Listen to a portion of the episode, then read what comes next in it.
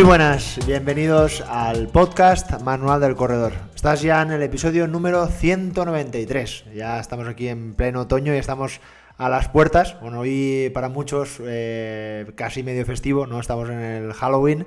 Eh, esta moda un poco yankee, ¿no? Que creo que ya está totalmente implantada casi como la Navidad, la Semana Santa y algunas temporadas. Así que bueno, pues es lo que es lo que toca. Incluso eh, mañana, miércoles, día festivo, pues bueno, pues un buen día. yo creo que un buen día para salir a correr para hacer una tirada larga, para hacer esos entrenamientos que, bueno, cuando uno dispone de más tiempo, pues tiene que aprovechar, ¿no? Así que nada, hoy vamos a hablar de, esa tirada larga. Te voy a hacer 10 consejos, esos 10 mandamientos que he titulado hoy en el episodio, de hoy. Creo que hacía tiempo, ¿no? Que no le dedicábamos... Eh, un episodio ¿no? A, a, la tirada larga, ya sabéis que para mí es el entrenamiento más importante y ahora hoy un poco lo vas a entender. Pero bueno, antes que, nada, pues nada, deciros como siempre que muy agradecido, el podcast cada, vez eh, está subiendo más, eh, cada vez hay más suscriptores, si aún no lo has hecho, vamos, recordar de que te puedes suscribir eh, tanto en Spotify como en Evox y bueno, me gusta mucho que me dejéis comentarios porque mm, me ayuda ¿no? a, generar ese contenido porque a veces me pienso que lo sabéis todo, pero a veces quedan cosas siempre al aire y por supuesto me encanta que me, sugeráis cosas, ¿no? Eh, recibo muchos correos para generar nuevos, programas, nuevos episodios y por supuesto eh, las preguntas que ahora tengo un montón. Ahora tengo a ver si las puedo, incluso a ver si para las próximas semanas eh, meto alguna más para no dejarme ninguna porque hay muchas preguntas para maratón, muchas preguntas para mm, carreras por montaña, bueno, de todo tipo. Así que vamos ya con el contenido del del episodio de hoy, que creo que te va a gustar. Mm, la tirada larga básicamente es posiblemente el entrenamiento más específico que podemos encontrar en todas eh, las carreras ¿no? de resistencia o carreras de, de, larga distancia. Así que yo creo que es un entrenamiento que le debemos de prestar muchísima atención. Así que nada, no me enrollo más y vamos con el contenido de estos 10 mandamientos de la tirada larga.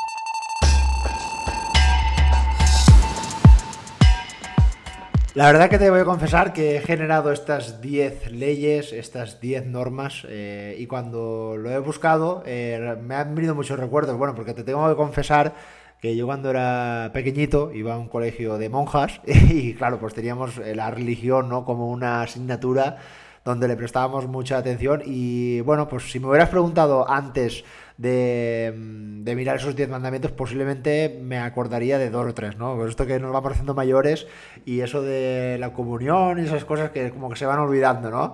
Pero bueno, me imagino que para los que seáis más, más creyentes y más practicantes, me imagino que para que esto lo tendréis más, más presente.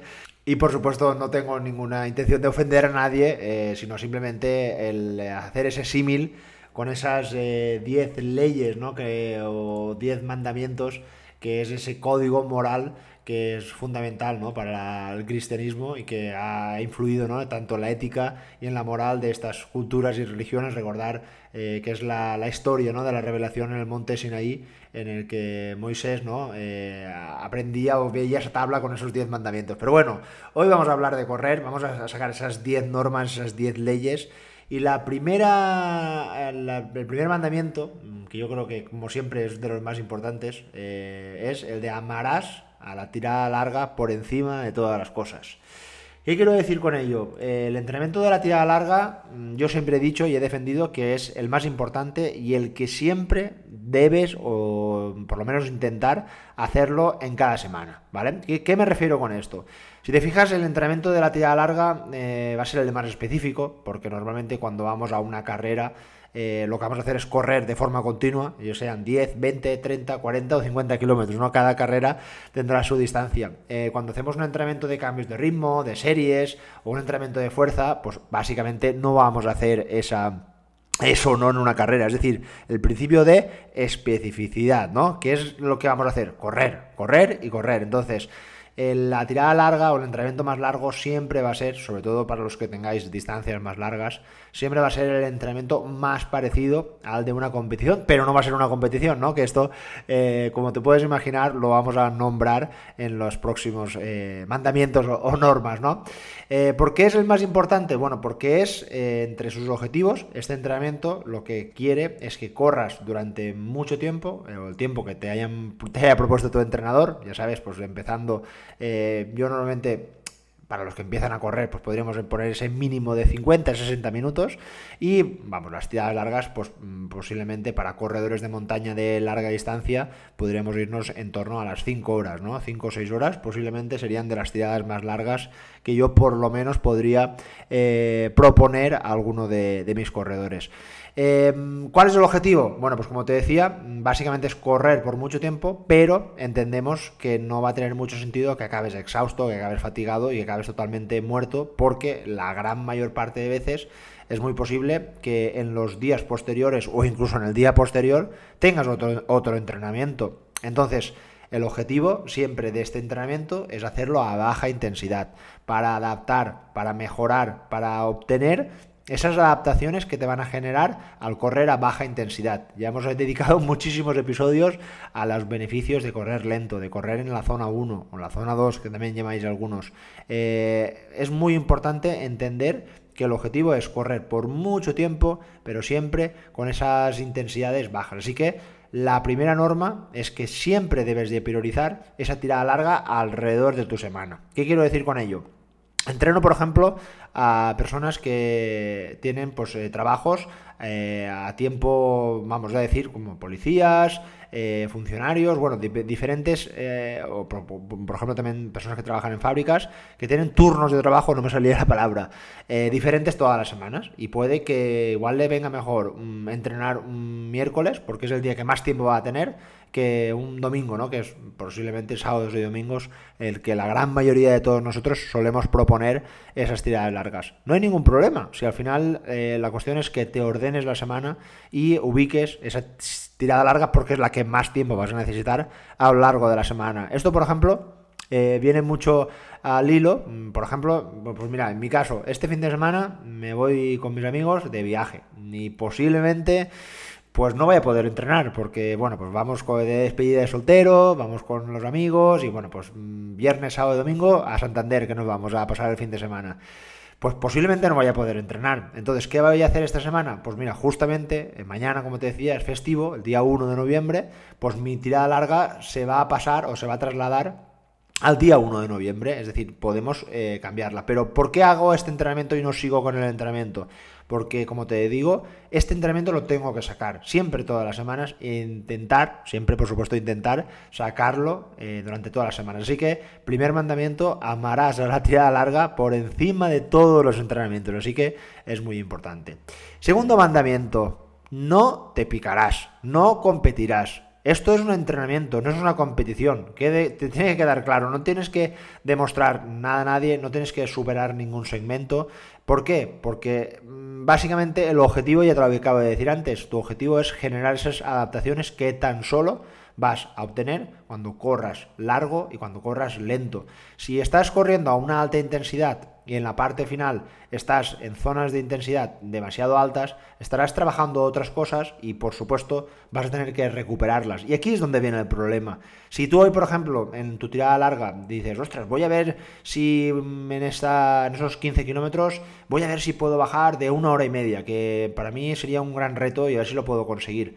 Eso no es un entrenamiento, eso es una carrera, es un reto, ¿no? Entonces, tiene que quedarte muy claro que no es un entrenamiento para, eh, por supuesto, eh, compararte con nadie, por supuesto, eh, el, intentar mejorar ninguna marca, sino todo lo contrario.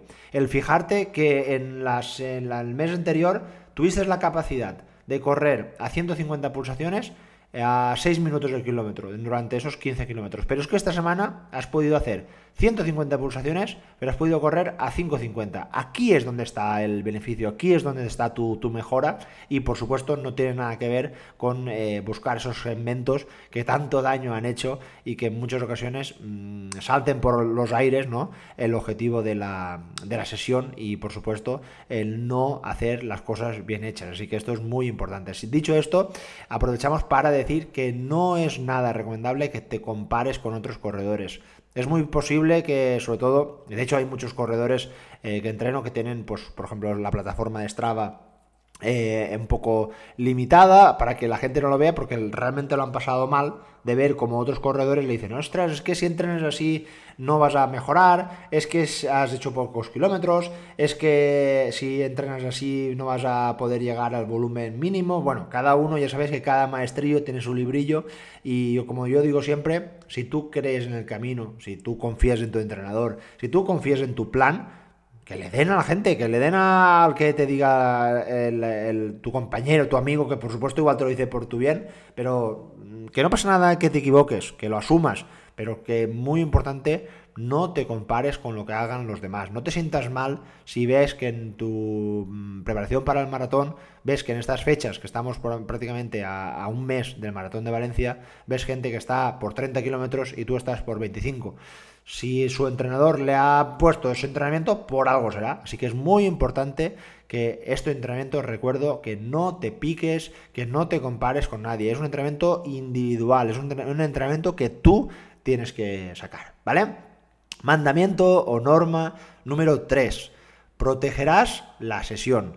Esto es súper importante. Ya sabéis que yo lo he dicho siempre muchas veces, no lo comparten todos los entrenadores, como podéis ver, y sobre todo si veis planes de entrenamiento de, maratones muy famosas, vais a ver que esta norma, pues mm, para muchos entrenadores no tiene mucho sentido. Para mí es la sesión eh, más importante, como te había dicho en la, número uno. Es una sesión que básicamente va a generar mucha fatiga porque es la que vas a estar más tiempo corriendo durante un largo periodo de tiempo, básicamente. Y esto es muy importante que, por un lado, el día de antes no hagas nada muy intenso y el día posterior exactamente lo mismo. ¿Por qué? Porque va a aumentar muy probablemente la posibilidad de que te lesiones. No vas a tener las piernas totalmente igual en un día que hayas hecho unas series y al día siguiente te vayas a hacer una tirada larga que si por ejemplo haces la tirada larga el sábado, si el viernes los he dedicado a simplemente descansar, hacer una sesión de fuerza, hacer una sesión de entrenamiento cruzado, algo muy suave o incluso un rodaje muy suave, no, no hay ningún problema. Si estás acostumbrado a ello, por supuesto no va a ocurrir nada, pero si justamente el viernes haces unas series, haces unos cambios de ritmo, haces algo mm, demasiado intenso, lógico y normal que el día de la tirada larga estés un poco fatigado, estés un, cansado, estés un poco cansado. Y cuando estamos fatigados, seguramente esto te suene, es cuando suelen venir las microroturas, cuando suelen venir estas lesiones un poco por sobrecarga, y aquí es donde hay que tener mucho cuidado. Y por eso yo soy muy conservador con, desde este punto de vista, porque yo intento siempre alejar al menos, al menos en unas 48 horas las series o el día fuerte de la semana con ese entrenamiento eh, de la tirada larga. En mi caso, por ejemplo, eh, es muy común que mis series sean los jueves y que mi tirada larga sean los sábados. Como podéis ver, mm, hay más de 48 horas entre una cosa y la otra, y por supuesto va fenomenal. Mm, el viernes suele ser un día de descanso, suele ser un día de hacer, por ejemplo, algo de movilidad, algo de fuerza, eh, siempre suele ir eh, muy bien. Así que es muy importante que protejas la sesión antes y, por supuesto, después. Mm, hemos hablado de antes, pues después es un día perfecto mm, siempre el entrenamiento cruzado, porque el entrenamiento cruzado, como sabéis, es la bici, el caminar, el nadar, y normalmente es una sesión que también suele tener una duración bastante amplia. Eh, normalmente cuando uno coja la bici, pues es fácil que supere la hora y media sin ningún tipo de problema y se vaya incluso a las 3 horas si está muy puesto con esto de la, de la bici, ¿no? Entonces, el domingo, por ejemplo, que es un día que la gran mayoría de nosotros tenemos mm, fiesta o es un día que no trabajamos, pues es un día perfecto. Por eso me gusta poner ese orden de jueves eh, series, viernes descansar o fuerza, mm, sábado tirada larga y domingo ese entrenamiento cruzado, mm, sobre todo pensando en ese, en ese objetivo, ¿no? Punto número 4. Honrarás a la hidratación.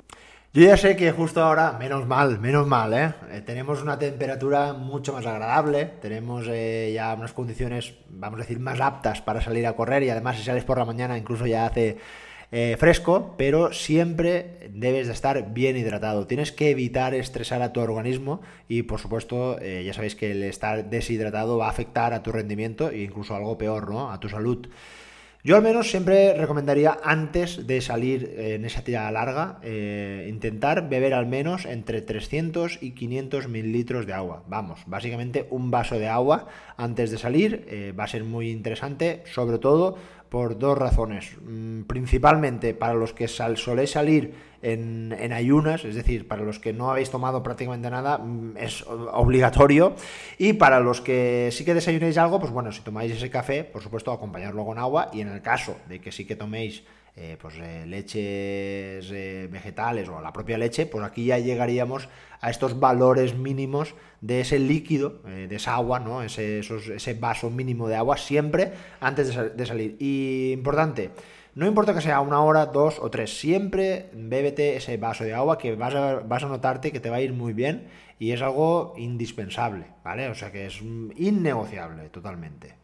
Una vez sepas lo que te toca hoy, si te tocan dos horas, si te tocan tres horas, por ejemplo los que hacéis por, eh, por montaña, es un poco fácil eh, saber que más o menos tienes que beberte más o menos sobre unos 600 mililitros de líquido por cada hora. Entonces sabemos que un bidón contiene, por eso, entre 500 y 600, pues sabemos que si vamos a salir dos horas, pues nos tenemos que llevar dos bidones y no nos deberíamos de, de consumir ¿no? un bidón por cada hora de recorrido.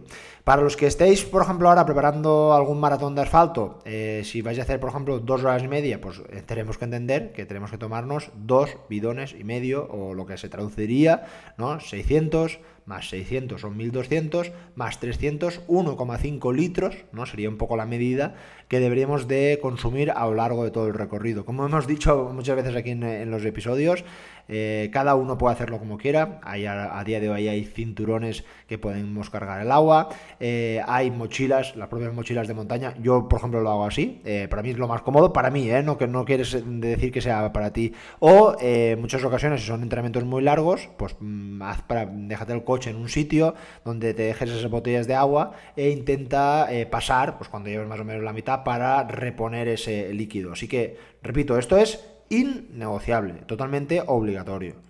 De hecho, una buena fórmula para saber si lo estás haciendo realmente bien y es un poco conocer la tasa de sudoración, ¿no? Lo que solemos eh, perder por, básicamente al movernos, pues sudamos, ¿no? Esto es algo muy eh, natural y normal, por supuesto que, uno tiene que sudar, ¿no? Y una buena forma de saber si no estamos, eh, no hemos, hemos entrado en esa deshidratación es el pesarnos antes y el pesarnos después y también eh, restar los líquidos ingeridos. Si ese valor, ese valor más habitual es que te dé un valor positivo, lógicamente porque al final es una resta, te va a dar, por ejemplo, 0,7, 0,9, 1,3, va a dar valores así, más o menos entre 0,5 y 2, ¿no?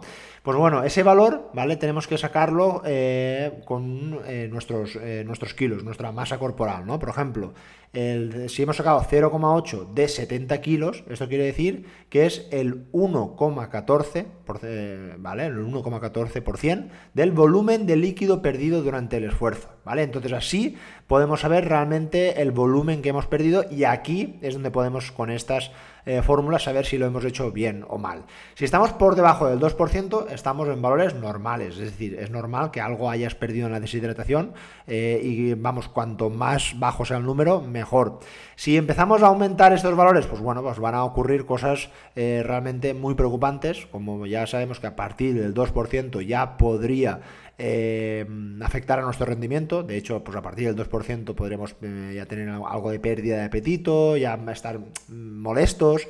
Eh, a partir del 3%, que también es un buen valor para, observar, es que eh, ya tenemos poca orina, porque realmente la hemos evaporado toda con la sudor, incluso la orina es de un color más oscuro, incluso podríamos tener náuseas, y si aumentamos de un 5%, que esto ya serían valores realmente donde podríamos podría afectar a nuestra salud, pues el aumento de nuestra temperatura corporal, fiebres, mareos y por supuesto si hablamos ya de valores en torno al 10%, que espero que nunca nadie haya llegado a esto, pues bueno, aquí ya podríamos hablar de espasmos musculares, delirios y lo que es peor, ¿no? Incluso llegar a la muerte, ¿no? Que esto es, por supuesto, como te decía, algo que no debería de, ocurrir. Así que, como te decía, muy importante, es muy importante tener una buena hidratación a lo largo de esas mm, dos horas, hora y media o tres horas cada uno, eh, buscar ese componente hidratacional haga 10 grados o haga 30. Es muy importante siempre esto. Número 5. Siempre por tiempos. Bueno, hace nada habíamos eh, hecho un episodio donde hablábamos en los entrenamientos si teníamos que hacerlo por kilómetros o por eh, tiempos. Yo te voy a poner un ejemplo para que lo entiendas rápidamente y fácilmente. Imaginaros que estamos, dos corredores están preparando un maratón, ¿vale? Y uno eh, tiene pensado hacer ese maratón en torno a las 3 eh, horas y otro tiene pensado hacerlo en torno a las 4 horas, ¿no? En, esos tiempos. Para un corredor, yo le digo, tienes que hacer eh, esos 30 kilómetros como última tirada larga.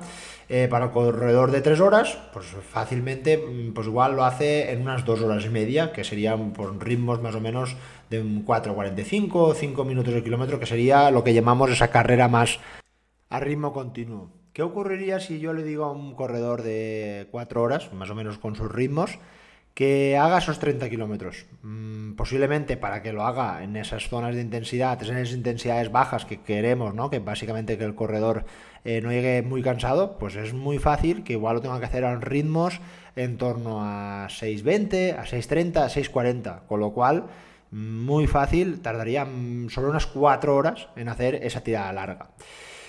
¿Va a ser lo mismo para un corredor que tarde 150 minutos o dos horas y media que lo mismo para un corredor que está corriendo durante cuatro horas? Pues bueno, básicamente no, no va a ser lo mismo, aunque sea la misma intensidad, bueno, pues tenéis que entender que a nivel muscular y a nivel de fatiga no va a ser lo mismo. Y normalmente lo que suele ocurrir es que los corredores, ¿no? Que normalmente tienen mejores ritmos o mejores eh, marcas, también suelen tener mejores eh, vamos a decir, están más experimentados, tienen más experiencia porque llevan mucho más tiempo corriendo y están más acostumbrados a correr. Y en cambio, eh, la persona que va a hacer su primer maratón porque lo quiere hacer bien, quiere correr lento y ha oído que tiene que superar la barrera de los 30 kilómetros, eh, pues mm, realmente lo hace por horas y al final, pues lo que. por, por, por ritmos, perdona. Y al final le salen esas 4 horas. No va a tener las mismas consecuencias. ¿Qué es lo que va a ocurrir? Cuando este corredor haya hecho las 4 horas, posiblemente estará dos, tres días cansado, con agujetas, con fatiga.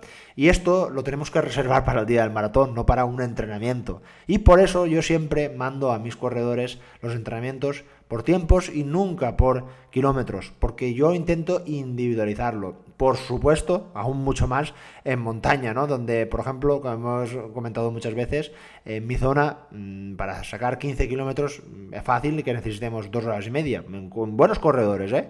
Y en otros sitios de, España, por ejemplo en la zona del norte, es más fácil.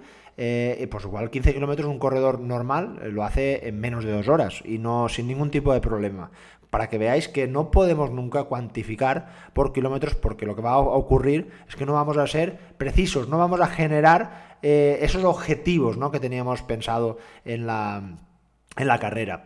Puede que estés pensando, oye, pero si yo voy a tener que correr 42 kilómetros, voy a tener que intentar eh, acostumbrarme ¿no? a correr esos 42 kilómetros. Bueno, pues para eso tenemos otros mecanismos, tenemos otras eh, formas en las que tú puedes llegar a esos entrenamientos y la ciencia nos dice que no es necesario para una persona que va a correr 100 kilómetros que haga 90. Es decir, para los que corréis eh, carreras de larga distancia, no es necesario llegar a 90 kilómetros en un entrenamiento, lógicamente. Bueno, pues para la maratón ocurre algo muy parecido. Si tú trabajas eh, esa base aeróbica con esa densidad del entrenamiento, que es decir, la semana tiene 7 días, tiene muchas horas, eh, si los distribuyes a lo largo de la semana, vas a poder ir aclimatando tu cuerpo, adaptando tu cuerpo a esa base aeróbica y por supuesto, como muchas veces he dicho, el limitante que vas a tener en, la parte final del maratón, si has trabajado bien, por supuesto, y has gestionado bien los ritmos, va a ser el limitante de la fuerza. Es decir, todo lo que trabajes en el gimnasio en los meses anteriores, vas a comprar papeletas para hacer una buena carrera. Así que es muy importante, por supuesto, como digo siempre, que implementes ese entrenamiento de fuerza que te va a dar eh, muchas posibilidades de que lo hagas realmente muy bien. Punto número 6 te alimentarás. Bueno, a partir de aquí mm, sí que deberíamos de tener, así como la hidratación, sí que he dicho que eh, a partir de una hora, por supuesto, hay que, hay que hidratarse.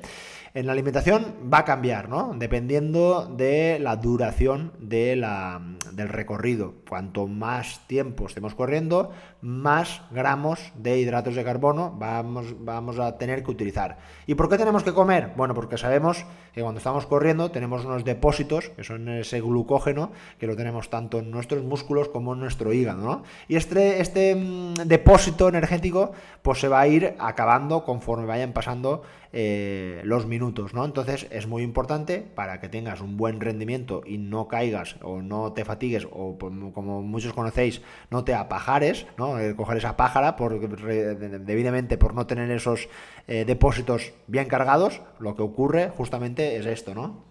Bueno, ¿y qué o cuánto tenemos que comer en nuestras tiradas largas? Lo que nos dice la, la evidencia científica, sobre todo los nutricionistas, es que en ejercicios menores a 75 minutos pues en principio no haría falta eh, mm, tomar ninguna comida, no es obligatorio comer y como mucho, pues bueno, se habla de pequeñas cantidades de ingesta o incluso un ligero enjuague bucal con eh, eh, bebidas isotónicas, ¿no? Pero bueno, como digo, no es lo más importante, así como por ejemplo la hidratación sí que sería recomendable o casi obligatorio, a partir de los 75 minutos ya podremos empezar a considerar el alimentarnos con algo, ¿no? A partir de, esos 90 minutos, entre los 90 minutos y las 2 horas, ya se establece que deberíamos de eh, tomar en, torno a unos 30 gramos por hora. Es decir, si vamos a, salir 2 horas, 30 gramos por cada hora. Normalmente, la gran mayoría de geles energéticos, un poco para que te sitúes, suelen estar por ahí, sobre esos 30 gramos que estamos hablando. ¿Qué ocurre cuando ya sobrepasamos la línea de las dos horas y nos vamos de entre 2 a 3 horas? Mm, aquí ya se amplía y se recomendaría en torno a unos 45 a 60 gramos de eh, hidratos de carbono por hora, ¿no? Entonces, ¿cómo lo podemos plantear aquí? Bueno, pues sabemos que esos geles tienen 30 y tenemos que tomar, pues en dos horas y media vamos a tener que tomar, pues en torno, hemos dicho, eh, unos 45 por, eh, por hora, son 45 más 45, 90, más la media hora esa, ¿no? Que teníamos de las dos horas y media, unos 20, ¿no? Pues si hemos dicho que hagamos 90 más 20, 110 gramos. Pues en esos 10, 110 gramos los puedes dividir, por ejemplo, con dos geles, con una bebida isotónica y con un dátil que te haya hayas tomado, un par de dátiles que te hayas tomado a mitad del entrenamiento para intentar llegar a esos 110 gramos. Sabemos que los corredores de montaña, pues como van a esos ritmos, eh, ya eh, pueden optar también por la comida natural. Que bueno, esto podríamos dedicarle otro episodio de en, qué o cómo comer en, nuestros entrenamientos de tiras largas. A partir de las 2 horas y media, 3 horas, pues ya eh, es algo que sí que por supuesto ya mm, aquí yo creo que sí que deberíamos de entrenarlo. Se podrían establecer hasta valores superiores a los 80 eh, gramos de hidratos de carbono por hora hasta incluso sobrepasar los 100 o 110 gramos de hidratos de carbono por hora, pero por supuesto esto hay que entrenarlo. Y aquí es donde realmente me, me gustaría incidir. ¿Qué es lo que tenemos que comer? Pues básicamente lo que tengas pensado comer en tu competición. Y por eso recuerdo lo del número uno, porque hablábamos de que es uno de los eh, entrenamientos más específicos, más individualizados porque justamente por esto también, ¿no? Porque lo que comas en, tu, en este entrenamiento, este gel que estés probando y te vaya bien, es el que vas a tener que tomarte en la competición. No es bueno, no es positivo que mm, inventes en el día de la carrera, que tomes ese gel que te han regalado la organización de la carrera o que la propia, eh, la propia competición te lo dé un compañero si no lo has probado. Te puede realmente eh, sentar mal. Como sabéis, hay miles o cientos de geles en el mercado y a cada uno nos sienta mejor unos u otros por su textura, por la, realmente la, la composición nutricional. Así que, muy importante, como te digo, te alimentarás en tus tiradas largas. Mandamiento número 7. Simula todo lo que te vaya a ocurrir en la competición. Simula o, experimenta todo lo que puedas. Pero todo menos la intensidad, ¿no? Que hemos dicho. ¿Y a qué me refiero a esto? Si, por ejemplo, vamos a hacer una maratón en Madrid, sabemos que es en un terreno irregular. Si hacemos un maratón en Valencia, sabemos que es un terreno prácticamente llano. O ahora, que pronto vamos a tener la Beovia, justamente sabemos que es un terreno muy irregular. Para los que hacéis montaña, no va a ser la misma carrera eh, el maratón de Transgran Canaria, donde hay una pendiente negativa mucho más alta que la positiva, o si hacemos, por ejemplo, el maratón de Canfranc, que es una carrera muy alpina, muy técnica. Como podéis ver, cada carrera tiene sus características. Y esto es importante que lo entrenes. Está claro que estamos hablando de un punto de vista más geográfico, donde cada uno tenemos nuestras limitaciones. Por ejemplo, eh, pronto va a ser ese maratón de Valencia y uno de los aspectos que más van a notar muchas personas es el factor de la humedad, ¿no? En Valencia, en nuestra zona, tenemos humedad normalmente mm, casi todo el año y humedades realmente altas, ¿no? Es muy probable que el día del maratón tengamos humedades eh, superiores al 60-70% y por supuesto esto se va a notar. Que no tiene nada que ver con la temperatura, porque la temperatura esperemos que sea fresca. Pero esto eh, entiendo que en muchas ocasiones, pues para una persona que vive en el centro de España, pues va a ser realmente complejo y complicado. Pero sí que puede, por ejemplo, eh, entender que la maratón de Valencia, por ejemplo, por poner el caso más específico, es una carrera muy, muy llana, especialmente muy llana y muy recta. Bueno, pues igual hay que buscar en la población o la ciudad donde vivas, pues, pues me lo invento. Pues imagínate que tienes una zona de un polígono que tienes una carretera de unos 2-3 kilómetros totalmente llanos, totalmente rectos y que ahí podría ser un buen sitio para hacer una tirada larga con el fin de aclimatarse a, esa, a, lo, que vas a encontrarte en el día del maratón. Totalmente indispensable y obligatorio, mm, si pudiera ser, que tu tirada larga sea la misma hora que vas a tener la competición. Yo creo que la gran mayoría de nosotros solemos hacer esas tiradas largas a la hora, ¿no? Que que muchas veces eh, se celebran esas carreras a las 8 o a las 9 de la mañana, es la hora normalmente que se celebran las carreras, pero si estás acostumbrado a entrenar por la tarde, pues por lo menos intenta que una vez a la semana, en este caso si es la tirada larga, mucho mejor, por eso decía que es el entrenamiento que más se va a asimilar a la competición. Intenta luchar por eso porque todo lo que estés acostumbrado a correr a esas horas va a ser muy importante. ¿Por qué? Bueno, pues no, va a ser, no vas a tener las mismas sensaciones corriendo a las 7 de la tarde corriendo a las 8 de la mañana, porque a las 8 de la mañana te habrás recién levantado, vas a tener que desayunar y lo que tomes en ese desayuno o lo que mm, entrenes, el, el, tomarte en ese desayuno va a ser totalmente crucial para lo que te vayas a encontrar en la carrera. Así que intenta simular todo lo que vayas a encontrarte en el día de la carrera. Dicho esto también, aprovecho para comentarte que es un buen momento para probar ese material que vayas a probar en la competición. Mm, yo creo que en torno a un mes antes de la carrera ya deberías de haber probado tus zapatillas, tus pantalones, esa camiseta que vas a llevarte, o incluso para la gente de montaña, esos bastones, esa mochila, esa gorra que es muy posible que te tengas que poner. Todo, todo, todo tiene que estar probado para ver realmente cómo te, cómo te notas, ¿vale? Los mandamientos 8, 9 y 10 no les he cambiado el nombre, son eh, tal cual, están en los 10 mandamientos de la Biblia. Y el mandamiento número 8 es no dirás falsos testimonios ni mentirás, ¿no? Eh, esto viene muy al hilo de los que tenéis un entrenador, de los que ahora mismo, pues bueno, estáis eh, preparando una carrera y tenéis una persona que os está guiando y os está preparando para ello. Eh, es muy normal que en esta sesión, eh, sobre todo esta sesión, pues vea, vea yo, por mi experiencia, vea muchas mentiras, vea algún que otro engaño y sobre todo normalmente es por, una razón, ¿no? Pues uno que sale a entrenar, se encuentra bien y el entrenador le había dicho de salir dos horas, pero es que como estaba tan bien este, y quiere hacer esa ruta que le habían comentado, pues va a hacer al final dos horas y media o tres, o básicamente en montaña también, porque al final no sabemos exactamente el tiempo que vamos a, a tardar.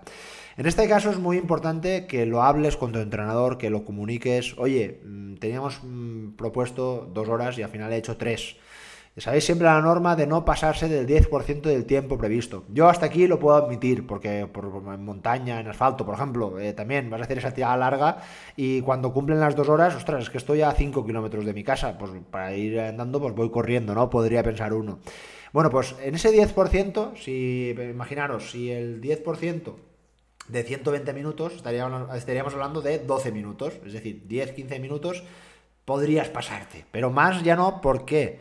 Porque yo lo que hago es generar o buscar ese volumen, ¿vale? A lo largo de toda la semana, donde pienso que para tu objetivo vas a tener que entrenar 4 horas, o 5 o 6, dependiendo de cada, las características de cada uno. Si tú me mientes y haces, en vez de 4 horas, haces 6, yo es muy posible que la semana que viene no te voy a poner 6, te voy a poner 5 porque yo estaba con las 4 o 4 y media que tenías en la anterior semana. Así que no estás siguiendo la progresión del entrenamiento y es muy importante que lo comentes con tu entrenador por si tiene que ajustar el entrenamiento, por si tiene que subir o bajar las cargas del entrenamiento. Así que es muy importante de que no mientas, de que no des falsos testimonios ni a ti, por supuesto, porque si te lo haces a ti mismo, mm, bien burro eres, porque al final es importante el, trabajarlo. Eh, así que, lo dicho, siempre con tu entrenador o con la persona que te esté preparando, máxima confianza, que todos nos, equivocamos y todos hacemos alguna locura de vez en cuando, pero es importante aceptarlo y hablarlo con el, con el entrenador. Punto número 9.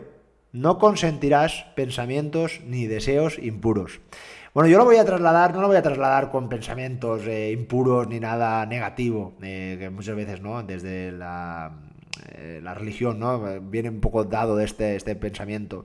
Sino este punto lo voy a trasladar a la mente, a cómo tan, de tan importante es eh, el entrenamiento donde posiblemente la mente más trabaja, es posiblemente el entrenamiento donde uno esté solo, donde tenga que estar con sus pensamientos y eh, llegará a un punto donde la fatiga, incluso el aburrimiento, ¿no? A veces, o la baja motivación, hagan que la mente nos diga, oye, eh, ¿qué haces aquí?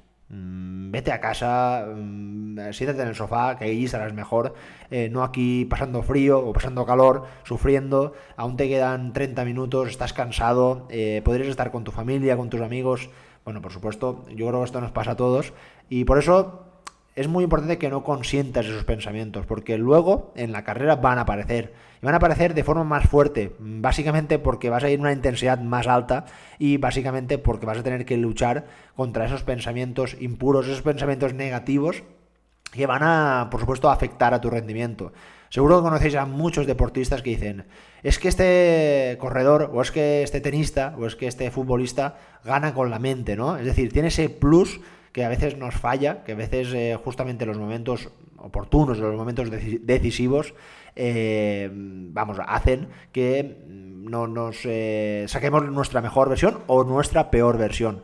Así que en estos entrenamientos es importante que luches contra ti mismo, contra esa opción más de vagueza ¿no? que muchas veces solemos tener y esto va a ser muy positivo para trabajar todos los aspectos que en nuestra mente vayan a aparecer a lo largo de ese esfuerzo y por supuesto, eh, por supuesto como hemos hablado también en muchos episodios con algunos psicólogos, la mente también se entrena y la mente en la tirada larga es mm, fundamental eh, entrenarla y trabajarla. Y por último, punto número 10, eh, lo mismo, no codiciarás los bienes ajenos. Mm, hablo, como te puedes imaginar, del material, hablo del ritmo que ha hecho aquel compañero, hablo de lo que suelen tener los demás y que a veces nos gustaría. Es muy importante que esta tirada larga te la fabriques para ti, que veas un poco lo que tú eh, o cuál es tu objetivo para intentar llegar a ese objetivo, básicamente. Es, mira qué fácil es. Pero no porque no tengas esas zapatillas o no porque no tengas ese reloj, eh, no va a salir mejor la tirada larga. Olvídate que, como he dicho en muchas ocasiones, la tecnología está para ayudarnos, no va a hacer que corramos más rápido, siempre nos va a aportar esa información que en muchas ocasiones, por supuesto, tenemos que eh, aprender de ella, leerla de ella y sacar esas conclusiones que siempre van a ser muy interesantes. Lo mismo ocurre con... Es que aquel corredor eh, está con las eh, zapatillas de carbono y se ha gastado 250 euros y yo voy con las mías que son de Lowlet, aquel que me compré, me, me han costado 70. Es normal que corra más rápido. Bueno, pues habría que eh, pensarlo y habría que negociarlo. Por muchas zapatillas, por mucho carbono y por mucho dinero que te hayas gastado, si no hayas hecho un entrenamiento responsable, un entrenamiento real, pues las zapatillas no te van a dar eh, ese punto. Que te van a dar ese mm, puntito de confianza, puede que en las personas que realmente pues entrenan mucho tiempo y se lo, se lo exigen, por supuesto. Pero no es lo importante, es la punta, la punta, la punta de arriba del todo del, iceberg. Que hay cosas mucho más importantes que el material que uno pueda llevar.